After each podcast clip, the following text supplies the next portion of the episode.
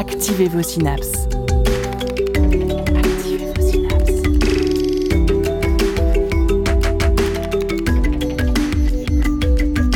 Poussez la porte du labo des savoirs et entrez dans un monde de science et d'expérience.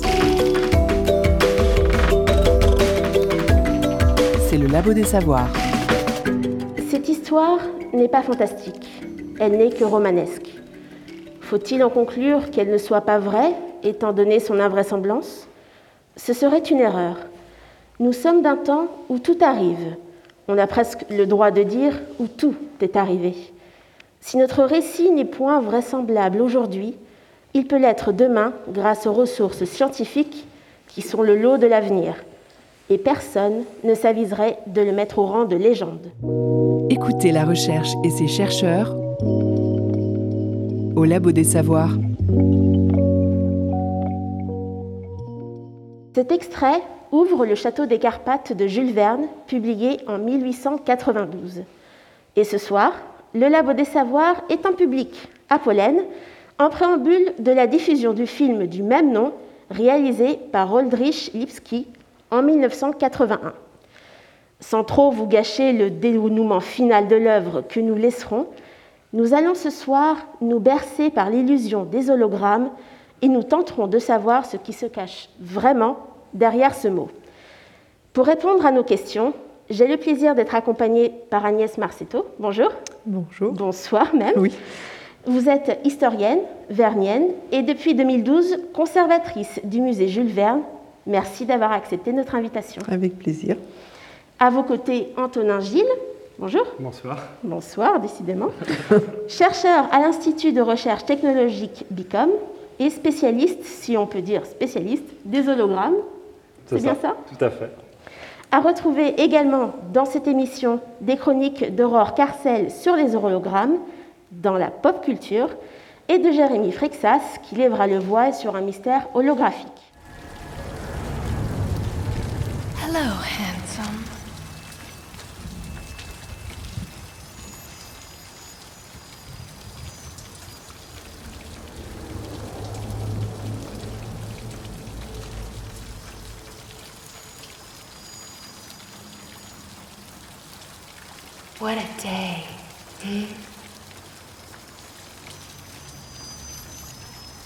You look lonely. I can fix that. You look like a good.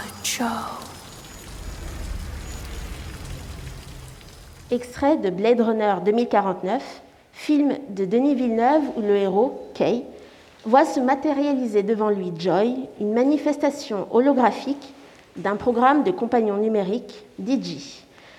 Si nous sommes, dans le cas de Blade Runner, dans un film et dans un récit pur d'anticipation et de science-fiction, le mot hologramme est passé depuis longtemps dans le vocabulaire usuel et on pourrait presque croire que c'est devenu banal.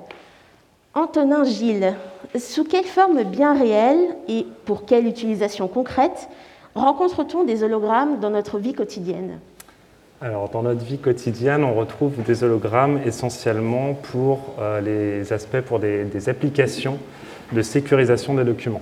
Euh, donc, en fait, on va retrouver des hologrammes sur chacun de nos billets de banque, sur nos euh, passeports, sur nos cartes d'identité, sur les cartes de crédit également, puisqu'en fait, leur grande difficulté de reproduction fait qu'ils sont idéales, enfin, c'est une technique qui est idéale pour le contrôle, pour empêcher la falsification de ces documents. Donc finalement, dans la vie de tous les jours, c'est vraiment dans ce domaine-là qu'on va retrouver euh, des hologrammes le plus couramment.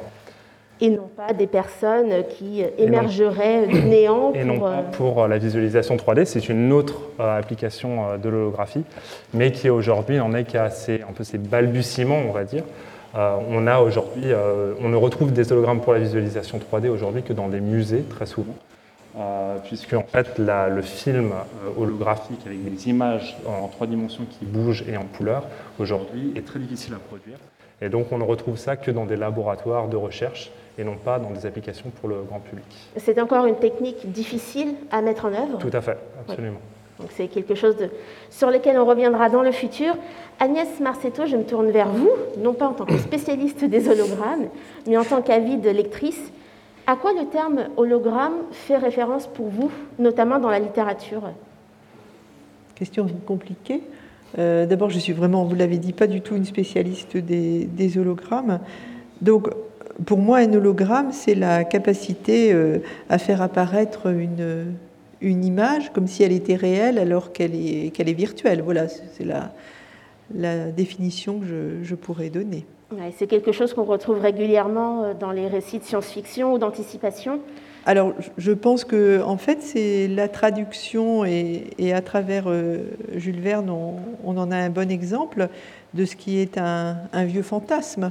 Voilà, pouvoir euh, avoir sous les yeux une image évanouie. Peut-être aussi, c'est le cas dans, le roman également, une image qu'on garde pour soi.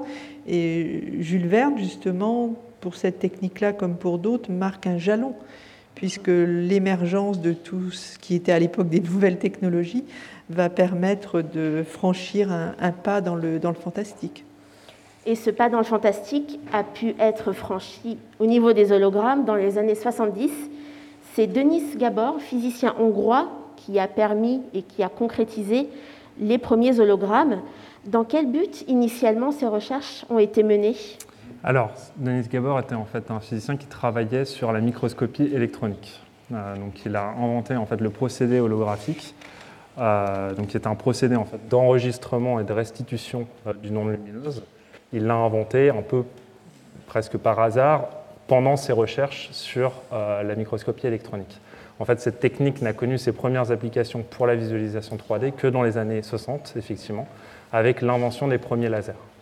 Oui, en effet, ça fait 70 ans que le concept a été inventé par Denis Gabor, ce qui reste relativement récent pour une découverte physique de cette ampleur. Mais les premières applications ne datent que de l'invention du laser, autre invention majeure de la physique. Et c'est grâce à lui que les hologrammes ont pu prendre vie. Mais pourquoi a-t-on dû attendre l'émergence du laser? Alors en fait, le laser, c'est une condition qui est nécessaire pour pouvoir reproduire une image 3D à, l'aide d'un hologramme. En fait, il faut une source de lumière qui soit cohérente à la fois spatialement et temporellement. Donc ce que ça veut dire la cohérence spatiale et temporelle, c'est le fait d'avoir une onde qui est très monochromatique, donc avec une seule longueur d'onde. Donc ça, c'est la cohérence temporelle. Et la cohérence spatiale, c'est le fait d'avoir tous euh, les photons qui partent dans la même direction. Donc avoir une onde vraiment qui est euh, plane, qui part, qui, est, qui va, enfin, tout, tous les photons vont dans la même direction. Et c'est ces deux conditions-là qui permettent d'enregistrer et de restituer un hologramme. Donc d'enregistrer l'onde lumineuse, la totalité de l'onde lumineuse issue d'une SAM, et de la restituer par la suite euh, au niveau de la lecture, également avec un laser. Et il n'y avait que le laser qui est capable de, faire, de produire une onde euh, de, ces, de cette forme-là. Oui, tout à fait. Alors des hologrammes, non seulement on en a parmi nous, mais également dans la pop culture depuis de très nombreuses années, comme nous le montre Aurore Carcel dans sa chronique. Si je vous dis Au secours, Obi-Wan Kenobi, vous êtes mon seul espoir, je suis certaine que vous venez de visualiser la princesse Leia sous forme d'hologramme, qui appelle à l'aide dans l'épisode 4 de Star Wars, déjà en 1977. Mais on retrouve des mentions des hologrammes bien plus anciennes dans la littérature, comme vous le verrez dans l'adaptation du Château des Carpates de Jules Verne, écrit en 1893. On pourra aussi noter les artifices du fantôme de l'opéra de Gaston Leroux en 1910. Le fantôme, maître de l'illusion, a créé des pièges diaboliques dans les profondeurs de l'opéra. Entre autres, une pièce qui rend fou ses victimes, à base de jeux de lumière et de miroirs. Bien que ce soit des effets plus proches des effets de théâtre dont Jérémy vous parlera dans la prochaine chronique, ici encore, l'illusion de surnaturel sert à montrer l'intelligence supérieure du célèbre fantôme. Il faudra attendre ensuite 1951 le cycle de fondation d'Isaac Asimov pour une version plus moderne et technologique des hologrammes dans la littérature. Dans ses livres, un personnage apparaît sous forme d'hologramme à chaque fois que l'humanité est confrontée à une crise. Au cinéma, plus récemment, dans Minority Report, on a pu voir Tom Cruise manipuler des écrans holographiques à l'aide de gants spéciaux, mais aussi une hôtesse sous forme d'hologramme qui accueille des visiteurs dans un magasin.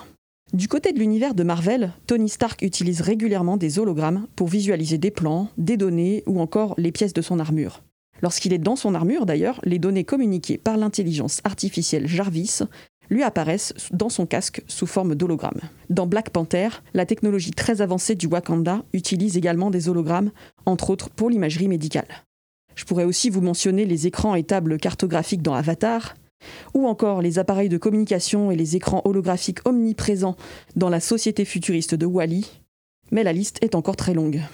Sur le petit écran, les séries télé n'ont pas attendu pour faire appel aux hologrammes, et on les retrouve dans Star Trek Next Generation à partir de 1987, et dans à peu près toutes les versions et déclinaisons suivantes de cette saga. Dans la série Stargate, diffusée de 97 à 2007, les Asgard, une race extraterrestre ancienne, utilisent des hologrammes pour se faire passer pour des divinités nordiques auprès des humains sur Terre. Plus récemment, dans la série dessinée délirante Rick et Morty, le scientifique fou Rick utilise une version holographique de lui-même pour donner des instructions à son petit-fils Morty, dans le cas où il lui arriverait malheur. Son hologramme devient conscient et, mécontent de sa qualité de hologramme, se multiplie pour manifester contre le récalcitrant Morty. Dans tout ça, l'univers du jeu vidéo n'est pas en reste, où des hologrammes apparaissent dans diverses versions de Final Fantasy. Dans Half-Life, en 98, l'entreprise Black Mesa utilise des enregistrements sous forme d'hologrammes pour communiquer dans ses bâtiments. Dans le jeu vidéo Crisis 2, en mode multijoueur, on peut utiliser des leurres projetant un hologramme de soldats ennemis pour faire diversion. Depuis les années 70, les hologrammes sont partout dans la culture populaire et la littérature. Ils sont presque toujours utilisés pour symboliser une intelligence supérieure ou une technologie avancée, voire carrément futuriste. Depuis 50 ans, on a imaginé que les hologrammes allaient remplacer nos outils de communication comme le téléphone et la visio, et aussi les écrans à deux dimensions. Mais bon, dans Retour vers le futur, on nous vendait des voitures volantes partout pour 2015, et on attend toujours. En tout cas, c'est sûr et certain, l'hologramme fascine depuis longtemps et ce n'est pas prêt de s'arrêter. Merci Aurore pour cette chronique. On peut voir que l'holographie et les hologrammes sont maintenant entrés dans le vocabulaire courant et pas seulement celui de la science-fiction. Nous le verrons au cours de cette émission, les découvertes scientifiques nourrissent régulièrement ces récits et Jules Verne était particulièrement connu pour ses emprunts à la science, n'est-ce pas Agnès Marcetto Oui, tout à fait. Euh, Jules Verne, il utilise euh, la science, je pense, euh, doublement, comme un fait de société. Ça, c'est certainement l'un des aspects les, plus intéressants. En fait, il vit à, une époque, et il écrit surtout dans la deuxième moitié du 19e siècle, où toutes ces sciences et ces techniques, d'ailleurs, deviennent tout à fait déterminantes pour ce que vont être l'évolution de, la société, du rapport de, de l'homme au monde. Et Jules Verne, il s'en est emparé magistralement. C'est la raison d'ailleurs pour euh, laquelle euh, il nous intéresse encore aujourd'hui. Et puis, il faut aussi avoir présent à l'esprit que pour euh, Jules Verne, la science, c'est un argument romanesque. Et de ce point de vue, le choix que vous avez fait d'introduire l'émission avec l'introduction du, château des, des Carpates, c'est une excellente idée, parce qu'en quelques lignes, on trouve résumé tout un tas de problématiques qui sont à l'œuvre dans, dans les romans de Jules Verne. Alors justement, est-ce que c'est du romanesque? Est-ce que c'est du fantastique? Il emploie le mot vraisemblance, qui pour lui euh, est extrêmement important. Et on a là en quelques lignes euh, condensé euh, une sorte de, pas forcément de définition, mais d'exposé de, toutes les problématiques dont ils, dont ils sont emparés et, qui en fait forment la, trame de son œuvre.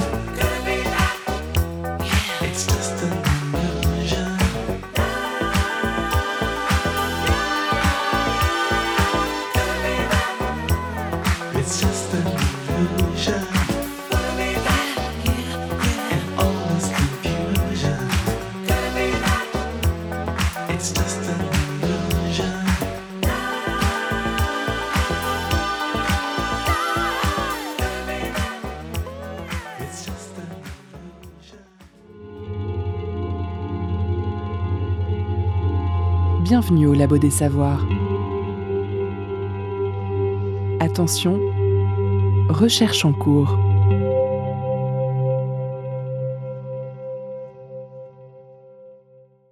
Nous l'avons dit un petit peu plus tôt, le laser est un véritable déclencheur de l'essor de l'holographie. Antonin Gilles, comment est-ce qu'on construit un hologramme? Alors, il y a plusieurs manières de construire un hologramme. Euh, historiquement, un hologramme s'acquiert de manière optique. Euh, donc en fait, on va utiliser pour ça, on a besoin de trois éléments.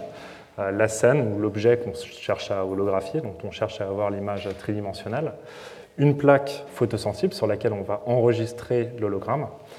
Et de, la même façon qu'en photographie, où on a besoin de faire une impression sur. Tout à fait, exactement. La plaque photosensible, ça va être un petit peu l'équivalent du, du, support photosensible en photographie argentique. Donc c'est à peu près le même type de matériau, simplement avec une résolution plus fine, va permettre d'enregistrer des variations de la lumière beaucoup plus fines que euh, celles qui est utilisée pour la photographie. Et une source de lumière, le laser en l'occurrence, qui va servir à éclairer la scène. Donc en fait, on utilise le laser, on va euh, éclairer la scène euh, à l'aide du laser. L'onde lumineuse donc issue du laser va être réfléchie, va être diffractée par la scène en direction de la plaque photo, photosensible. Et on va utiliser le laser à nouveau pour simultanément envoyer l'onde lumineuse issue du laser directement sur la plaque photosensible. Donc cette plaque est illuminée deux fois par ça. deux sources de lumière différentes? Exactement, en même temps.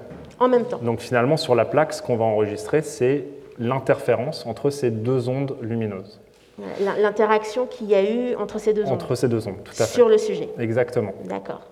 Et euh, donc cette, cette, interférence, en fait, va permettre d'enregistrer des informations concernant l'onde lumineuse, la totalité de l'onde lumineuse issue de la scène. En photographie classique, on n'enregistre que l'intensité de la lumière, c'est-à-dire une partie de la lumière finalement. En holographie, on est capable de récupérer des informations à la fois sur l'intensité, mais aussi la phase de l'onde lumineuse, qui va en fait transporter avec elle les informations de profondeur et de relief de la scène. Donc en enregistrant toutes ces informations, on est capable après de les restituer en éclairant euh, l'hologramme. Donc l'hologramme, c'est ce qu'on a acquis finalement sur la plaque euh, photosensible, ce motif d'interférence. En le rééclairant avec un laser, avec le même laser qui a été utilisé pour l'enregistrement, on va être capable de restituer la totalité de l'onde lumineuse issue de la scène.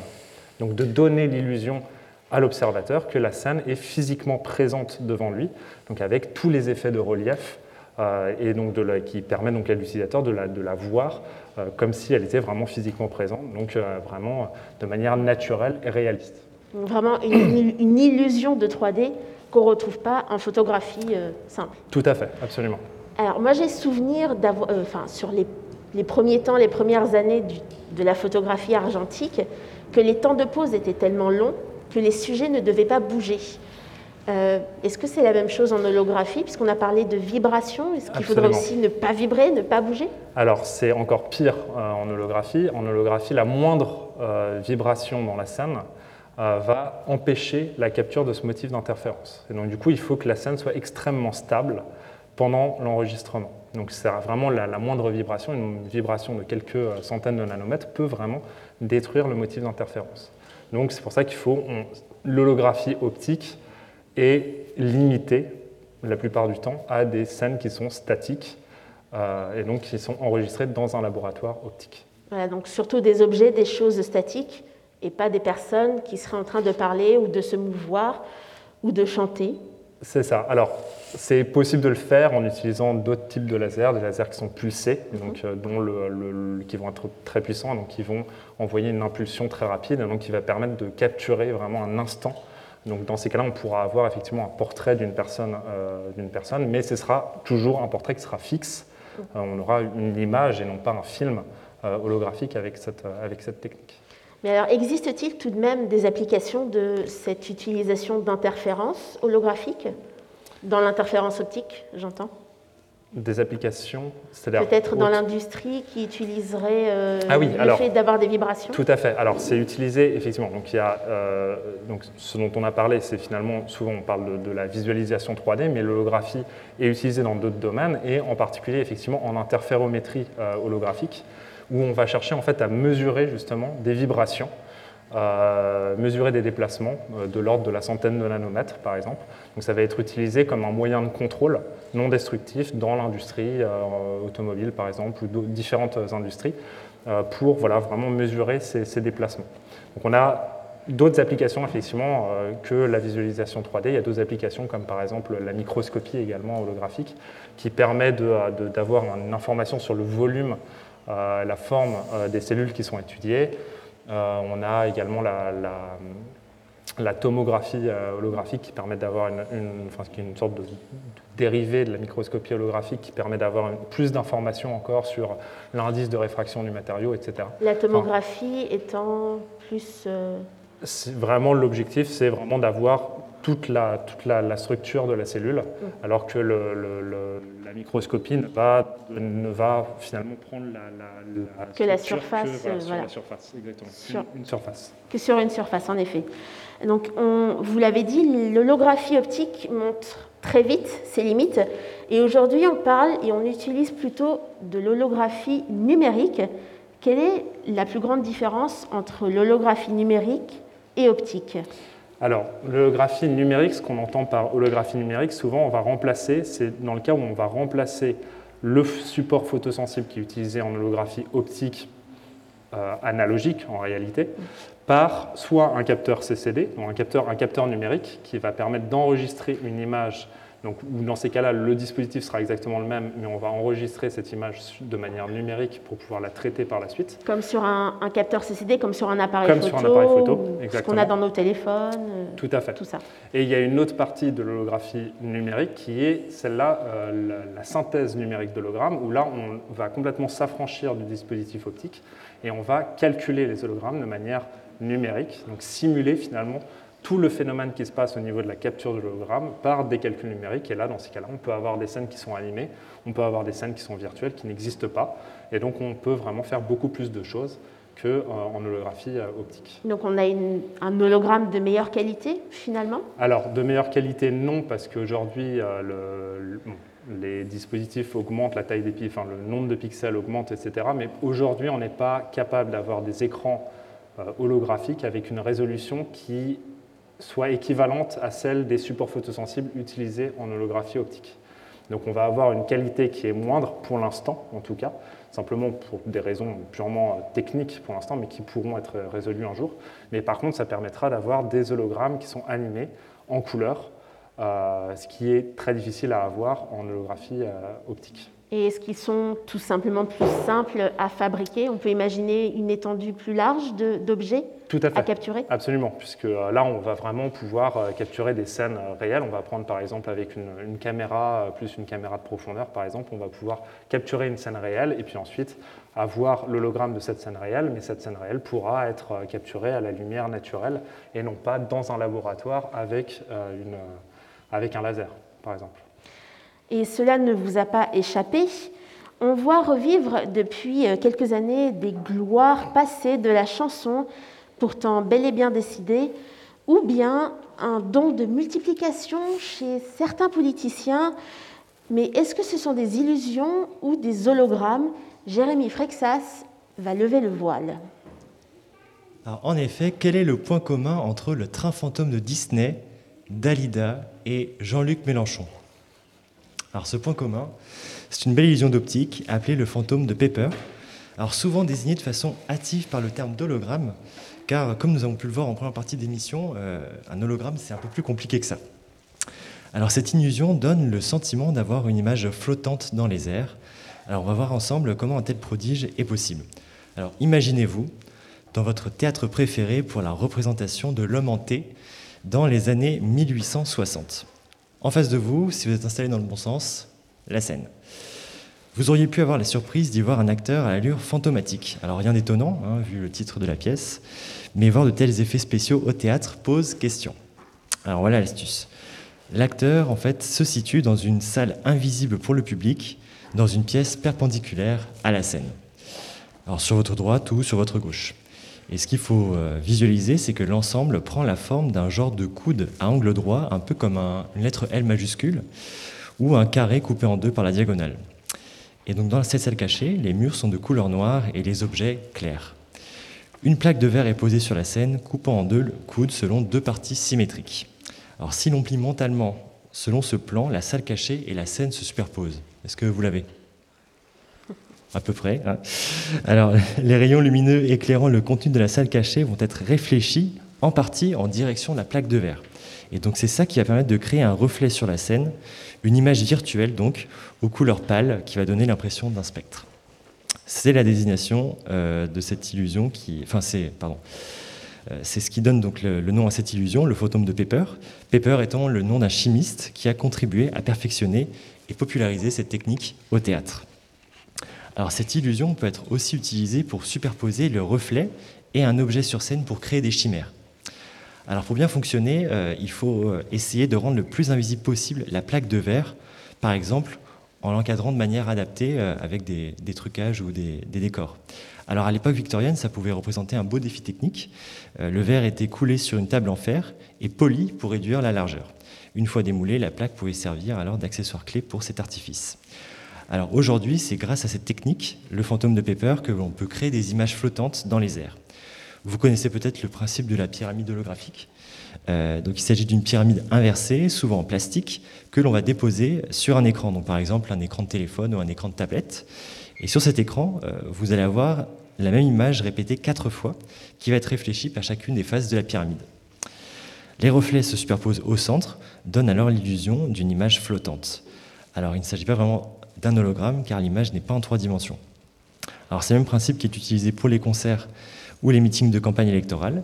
Un film est projeté sur une plaque transparente ou un voile posé de biais permettant au reflet d'apparaître sur scène. Alors là encore, l'image est en 2D et donc pas vraiment d'hologramme. Le résultat reste tout de même très impressionnant et surtout, la mise en œuvre est relativement simple. Alors, messieurs, dames, nos invités, à quand de vrais hologrammes sur nos téléphones ou au théâtre? Merci Jérémy pour cette question. Je vais laisser Antonin y répondre. Alors, euh, sur nos téléphones, le- quand est-ce qu'on aura des vrais hologrammes C'est pas pour tout de suite. Euh, on a un problème majeur en holographie, qui est que euh, l'hologramme utilise le phénomène de diffraction de la lumière. Donc, pour avoir ce phénomène de diffraction de la lumière, on a une contrainte physique sur la taille des pixels de l'hologramme. Donc, les pixels doivent être extrêmement petits, ils doivent être de l'ordre de la longueur d'onde de la lumière utilisée, c'est-à-dire quelques centaines de nanomètres. Donc on comprend bien que si on veut avoir un hologramme d'une taille assez importante, on va avoir besoin de beaucoup, beaucoup, beaucoup de pixels. Donc à titre d'exemple, un hologramme de 10 cm par 10 cm demanderait en fait plus de 70 milliards de pixels. Donc 70 milliards de pixels, c'est 2000 fois plus que la 8K qui est utilisée aujourd'hui dans les télés euh, de dernière génération qu'on peut acheter à la FNAC euh, ou euh, dans un magasin d'électronique Pour un tout petit pour hologramme, un hologramme de de 10 10 cm. par 10 cm. Donc, aujourd'hui, la télé holographique, le, le smartphone, la tablette holographique, c'est pas pour demain. Euh, par contre, euh, il y a d'autres applications pour la visualisation 3D, euh, en particulier la réalité augmentée ou la réalité virtuelle, où là, on va avoir les écrans qui sont proches des yeux de l'utilisateur. Et donc, on n'a pas besoin d'avoir des écrans très grands. On peut avoir des, écrans, même le but, c'est d'avoir des écrans qui soient le plus petit possible, puisqu'il est extrêmement proche des yeux de l'utilisateur. Donc, on ne va pas avoir besoin d'une résolution aussi importante. Vous avez parlé de réalité augmentée ou de réalité virtuelle et parfois on fait une confusion entre ce qui peut être un hologramme et une réalité augmentée. Quelle est la différence entre les deux? La réalité augmentée, c'est le fait de superposer une image, un objet virtuel dans un environnement réel. Euh, Donc ça peut se faire à l'aide d'un téléphone portable, par exemple. On va filmer la scène et puis on va incruster euh, des éléments virtuels dans la scène qu'on qu'on filme. Ça peut se faire avec des lunettes, des dispositifs vraiment adaptés, où on va euh, projeter une image dans les yeux de l'utilisateur, une image virtuelle, et l'utilisateur va en même temps voir à travers ses lunettes l'environnement réel autour de lui. Euh, la technique après qui est utilisée pour reproduire euh, la 3D, euh, aujourd'hui, dans la plupart des dispositifs, c'est la stéréoscopie. C'est le fait d'envoyer une image différente à chacun des yeux de l'utilisateur. C'est le cas dans, par exemple, les HoloLens euh, de, Microsoft. Euh, c'est la stéréoscopie qui est utilisée. C'est la même technique qui est utilisée au cinéma 3D. L'holographie pourrait, enfin, pourrait remplacer cette technique dans le même type de dispositif, des dispositifs de réalité augmentée également, mais remplacer la stéréoscopie qui est utilisée dans ces dispositifs-là pour permettre une illusion de la- du relief qui soit plus naturelle, plus réaliste et surtout plus confortable pour l'utilisateur. Parce que la stéréoscopie crée des maux de tête, crée des nausées, des, des- enfin, oui, crée des, nausées. Euh, dans le cas d'une utilisation euh, prolongée, euh, c'est dû tout simplement au fait que la perception du relief n'est pas naturelle. Elle impose un petit peu un effort visuel à l'utilisateur qui est vraiment, enfin, qui peut être vraiment très inconfortable et vraiment, voire insupportable au bout de, de- de quelques heures d'utilisation. Vous l'avez dit, on a besoin de plus de 70 milliards de pixels pour un petit hologramme de 10 cm. Mais est-ce qu'on peut quand même imaginer que dans le futur, on puisse avoir un réel hologramme des chanteurs et chanteuses du passé, de nos hommes et femmes politiques, ou tout simplement d'une visio en réunion avec nos collègues, mais holographique Alors peut-être dans le futur, aujourd'hui c'est pas possible de le faire euh, techniquement. Euh, ça peut, pour la visio, ça peut tout à fait être faisable justement avec des dispositifs de lunettes de réalité augmentée holographiques hein, également, hein, donc avec cette perception du, relief, mais qui imposerait quand même de porter des lunettes. Euh, on peut imaginer effectivement que plus tard, on ait des écrans euh, holographiques qui remplacent les écrans de télévision, mais comme, comme je l'ai dit, il y a besoin vraiment de beaucoup de pixels, donc c'est pas pour demain, enfin c'est pas demain qu'on aura ce type d'écran à la maison en tout cas. Et c'est le type de recherche qui est mené en laboratoire actuellement, peut-être que ça a été même encore plus mis en valeur et devenu encore plus important avec la pandémie de Covid et le besoin de plus en plus pressant de télétravailler. Absolument, absolument. Donc c'est les, recherches qu'on mène euh, notamment à l'Institut de recherche technologique BICOM à Rennes. On travaille vraiment sur ces thématiques-là, sur l'holographie pour la réalité augmentée. Euh, et donc pour permettre effectivement demain des applications de téléprésence, de, télé, de téléconférence euh, en holographie. Euh, et donc euh, effectivement permettre euh, meilleures applications, enfin de meilleur, meilleur télétravail peut-être, de, mieux connecter mais à distance avec, avec les gens. Ou d'avoir de meilleures excuses pour ne pas se rendre au travail. Maria Callas, ou du moins le fantôme de la Callas, décédée en 1977, est réparu récemment à la salle Pleyel en novembre 2018. Une seule cantatrice vous manque et le monde semble muet.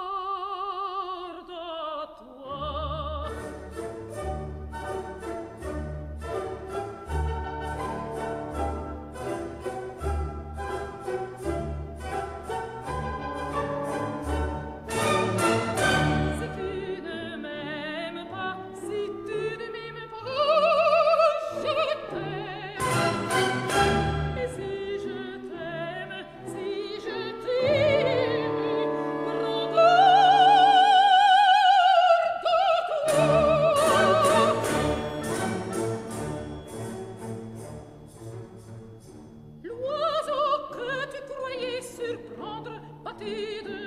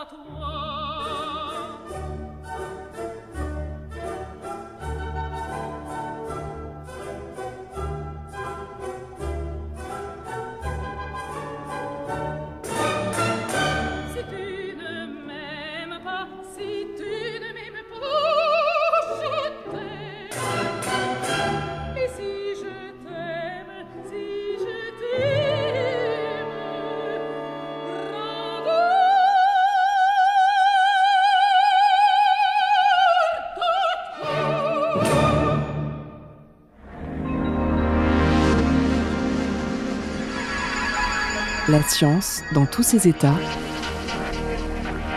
au labo des savoirs.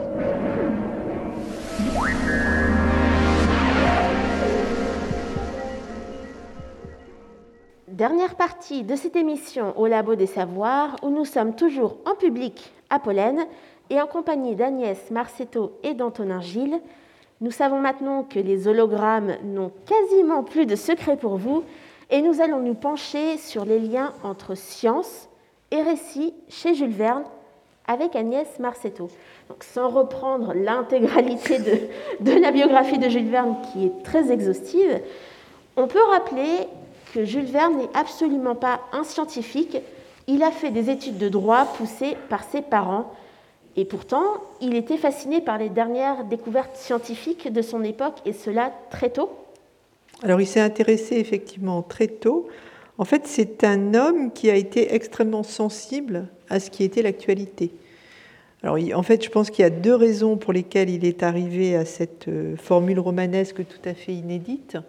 Euh, alors non seulement inédite, mais sans doute euh, jamais véritablement réitérée après lui. C'est d'une part qu'effectivement il s'est intéressé à ce qui, était, ce qui devenait un véritable phénomène de, de société. Il s'est d'autant plus intéressé à la science que lui-même et son éditeur étaient convaincus qu'il fallait transmettre et populariser le, la science. Son éditeur donc. Et donc il, euh, il s'inscrit dans tout un mouvement qui est à la fois un mouvement d'éducation et de vulgarisation. Et puis il se trouve que Jules Verne, romancier, a cherché très très longtemps sa voix et que finalement il a trouvé euh, une formule inédite qui n'était pas celle de Balzac, qui n'était pas celle de Zola, et que pour trouver sa voix, euh, il a, avec Cinq semaines en ballon, qui est son premier roman qui a remarquablement euh, réussi, bah, il, a trouvé une formule. il s'en est emparé et il ne l'a plus, il ne l'a plus lâché.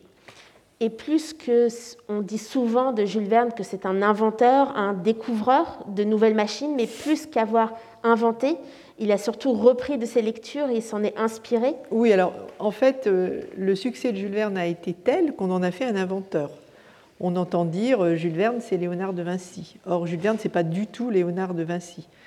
Euh, effectivement, il s'est tellement bien emparé de ce qui était en fait les, recherches de, son époque, il a tellement bien intégré dans une trame romanesque ce qui était à la fois de la recherche mais aussi de la, vulgarisation de, son époque, qu'on a l'impression qu'il est l'inventeur euh, de, phénomènes euh, technologiques d'ailleurs, souvent plus que, scientifiques, dont il a simplement eu le, génie de trouver la, bonne utilisation. Vous avez dit, vous avez prononcé le mot vulgarisateur. Est-ce que Jules Verne n'était pas finalement un des vulgarisateurs, voire le premier de son époque à utiliser le récit? Voilà, c'est ça. Le génie de, de Jules Verne, c'est d'avoir transformé la vulgarisation en roman. Il s'inscrit dans le projet de son éditeur Hetzel, qui est euh, un projet d'éducation et de récréation. Et Jules Verne, il est chargé très clairement de la partie récréative. Donc en fait, il met euh, la science, il met la découverte aussi, parce que la dimension géographique est essentielle euh, dans l'œuvre de Jules Verne, dans une trame romanesque qui fait qu'on est emporté par le, le récit, on est emporté par les rebondissements que Jules Verne a le génie euh, d'imaginer, et que sans s'en apercevoir, en quelque sorte, euh, on apprend. Euh, Jules Verne, il, s'adresse à un public familial, il s'adresse à des adolescents, et en fait, il va faire passer toute une série de, de connaissances de manière extrêmement plaisante. Et toujours en utilisant le récit, c'est-à-dire plutôt que de parler de la conception, de la découverte de l'attrait technologique dans ses récits, il l'utilisait réellement comme un support pour ses personnages. Alors, vous pourrez remarquer, euh, quand vous lisez Jules Verne, qu'il a, le, il, a aussi ce, génie de raconter quelquefois le fait scientifique ou le fait géographique, ou bien dans le récit, mais aussi quelquefois euh, sous forme de, dialogue. Voilà, donc euh, il est à la fois un as du copier-coller, parce qu'il va chercher euh, dans, ses sources des éléments que quelquefois il transpose hein, carrément, qu'il intègre, et puis en même temps, euh, il, améliore ça de toute une série de, péripéties qui fait qu'on va s'intéresser à, ce récit-là, qu'on va être porté par le récit et qu'à travers ça, on va découvrir à la fois le monde, parce que c'est quand même le, dessin principal de Jules Verne, c'est de décrire les mondes connus et inconnus. C'est un des, sous-titres de l'œuvre. Et il s'intéresse à des aspects plus scientifiques ou plus technologiques, très souvent et principalement comme un vecteur du voyage. Mm. Alors c'est vrai dans, dans, Cinq semaines en ballon avec euh, le, justement le, ballon et l'aérostation. Après ça va être vrai dans 20 milieux sous les mers, c'est vrai dans la conquête euh, spatiale. Mais cette science, elle est un instrument pour, euh, pour Jules Verne. Alors ce qui fait son génie aussi, et ce qui fait qu'il est resté, alors que d'autres vulgarisateurs de son époque ou d'autres romanciers de son époque sont davantage tombés dans, dans l'oubli, c'est certainement qu'il atteint euh, à une dimension mythologique. Voilà. Alors c'est vrai dans le château des Carpates, mais c'est vrai dans 20 milieux sous les mers. Et puis, par ailleurs, euh, il a aussi une, position qui, je crois, est restée très intéressante, qui est une position de moraliste, au sens le plus noble du terme, c'est-à-dire qu'il s'est interrogé sur euh, ce que la science, certes, apporte à l'humanité, mais aussi sur ce que la science va transformer dans la posture de, l'humanité. C'est pour ça qu'il est encore d'actualité aujourd'hui. Et c'est pour ça qu'on lit toujours Jules Verne, notamment dans les écoles aujourd'hui, car il utilisait réellement la science et les progrès comme une façon de raconter le monde. Qui Absolument, mais en même temps, il interroge. C'est-à-dire, est-ce que euh, qu'est-ce que la science va apporter en positif, mais éventuellement en négatif? Et c'est cette euh, capacité de, Jules Verne de prendre du recul, d'avoir bien souvent un regard assez sceptique sur le monde. On se demande, souvent on pose la question est-ce qu'il était optimiste ou pessimiste? Alors moi je pense qu'il était ni optimiste ni pessimiste. Peut-être que l'âge avançant il est devenu un peu plus pessimiste. Je pense qu'il était surtout essentiellement sceptique. Et pour euh, parler un peu euh, simplement, il fallait pas lui en compter. Voilà. C'est-à-dire, il ne pense pas que la science, ça va sauver l'humanité. Il pense que ça ouvre des possibilités et il pense aussi que ça va poser des nouvelles questions. il y a certains, même un certain nombre de ces, de ces œuvres et de ces romans qui finissent de façon tragique à cause de l'utilisation de la science à mauvais escient. Tout à fait. En tout cas, ce que Jules Verne aime comme fin, et voilà, il ne faut pas spoiler, mais peut-être qu'on le verra dans le Château des Carpates, c'est les fins cataclysmiques. Ça, ça lui plaît énormément. Parce que ça, du coup, c'est la dimension chez lui extrêmement romanesque. Cataclysmique non seulement pour, de façon matérielle, mais aussi pour les personnages, qui deviennent parfois fous ou morts, voilà. suivant les œuvres. Chez Jules Verne, il y a pas mal de savants fous, effectivement, c'est-à-dire qu'il pense que la science peut mener à la folie et il interroge. Alors Michel Serres, philosophe, historien des sciences et également vernien, a dit qu'il n'y avait pas de science-fiction chez Jules Verne. Est-ce que vous pourriez détailler un petit peu cette phrase qui m'a tilté quand je l'ai vue? Alors déjà, il n'y a pas de science-fiction chez Jules Verne pour une raison simple, c'est que Jules Verne, il écrit euh, à peu près 70 ans avant l'invention de la science-fiction. C'est les romanciers américains qui, dans les années 1920, vont créer le genre de la science-fiction il se trouve que ces romanciers américains prennent un certain nombre de références et que Jules Verne est une de leurs références majeures. Donc on peut dire que Jules Verne, c'est un précurseur de ce que sera la, science-fiction.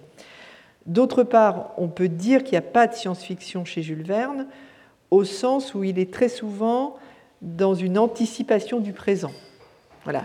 Alors, c'est vrai et ça n'est pas vrai, parce qu'il y a un peu de science-fiction chez Jules Verne, D'abord, il y a ce fameux roman Paris au XXe siècle, refusé par son éditeur Hetzel, euh, qui est un véritable roman de science-fiction, puisqu'il se projette dans Paris en 1960 et il décrit ce qui est Paris en 1960.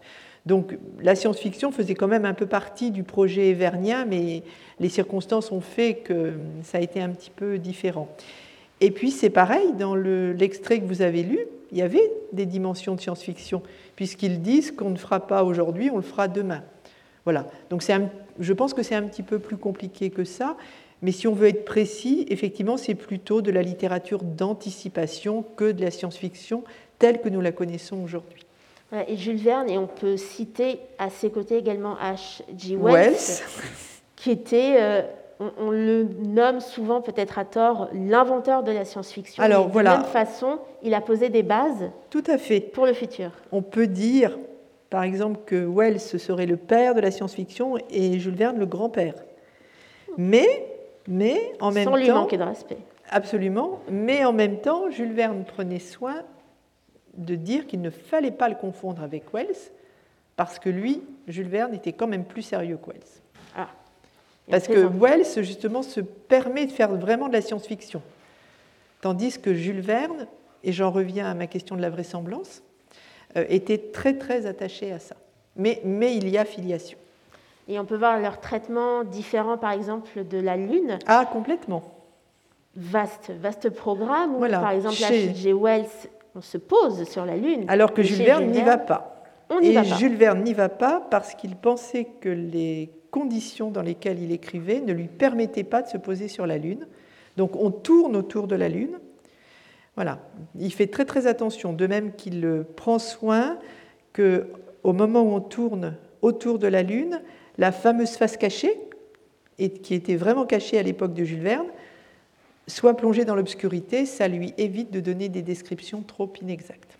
Donc un récit d'anticipation, mais à- saupoudré de vraisemblance de son époque, Ah, sous-tendu par la vraisemblance. sous-tendu même. Voilà.